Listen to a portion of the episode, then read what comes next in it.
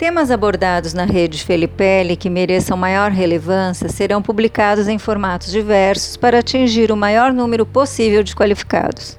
Por isso, hoje falo em nome de Adriana Felipelli sobre os tipos psicológicos e estilos de comunicação.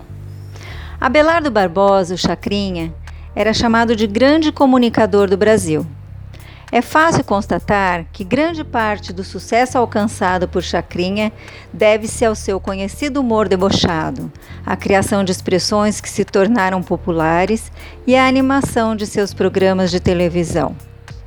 A comunicação de massa era seu forte e sua célebre frase: Quem não se comunica se trumbica, denuncia claramente a importância e o problema da comunicação nas interações humanas.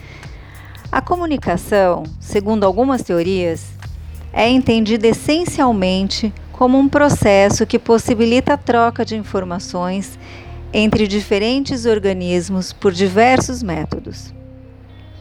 Pode ocorrer entre duas ou mais pessoas, ou solitariamente, na reflexão, no sonho, entre entidades coletivas, indivíduos de espécies diferentes, o homem e o cachorro, por exemplo células do corpo e assim por diante.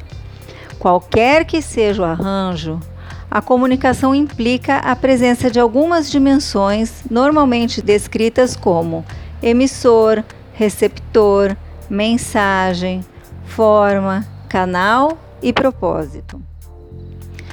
A eficácia da comunicação não depende apenas da existência dessas dimensões.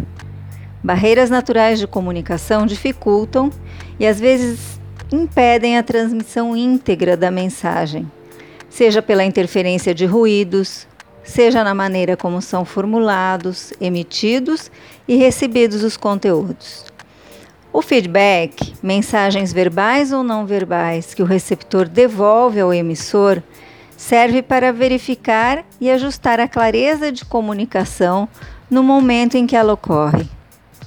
Em nossa vida cotidiana, a comunicação eficaz pode ser resumida à capacidade de escutar e compreender aquilo que nos é apresentado por outras pessoas. Desde pequenos, aprendemos a nos comunicar. E a assimilação da linguagem é o que nos define como humanos e nos insere em uma cultura. Quando a mãe fala com o bebê recém-nascido, ela oferece a essa pequena pessoa, que não fala, obviamente, os insumos fundamentais que ajudarão a formar sua capacidade de se relacionar com o mundo. Ao longo da vida, o ser humano passa por diferentes processos de amadurecimento cognitivo e emocional, e espera-se que na idade adulta tenha alcançado a capacidade plena de comunicação e expressão. Mas quando olhamos ao mundo em nossa volta, fica muito evidente o quanto a comunicação eficaz é algo complicado de se colocar em prática. E no meio corporativo, essas dificuldades podem se tornar ainda mais acentuadas em decorrência das características específicas de cada empresa.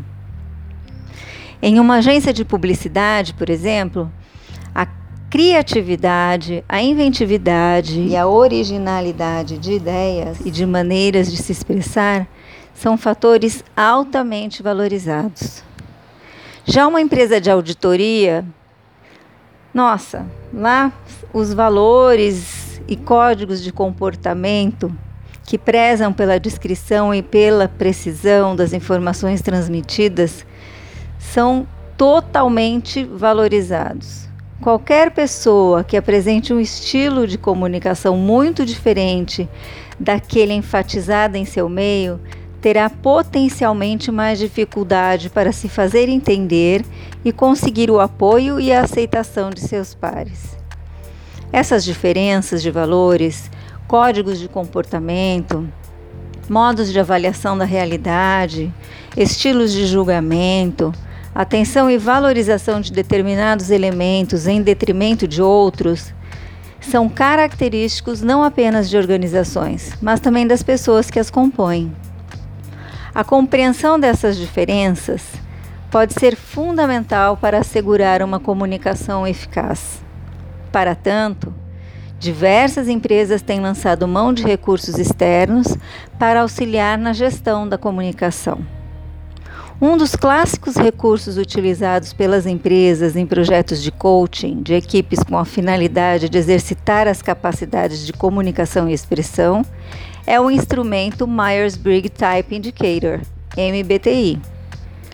Criado na década de 30 por duas cidadãs americanas comuns, Catherine Briggs e Isabel Myers, o instrumento MBTI é um indicador de tipos psicológicos baseado na teoria do psicólogo suíço Carl Gustav Jung. O MBTI consiste em um questionário de 93 perguntas que tem por finalidade identificar preferências individuais em duas atitudes e dois processos psicológicos fundamentais.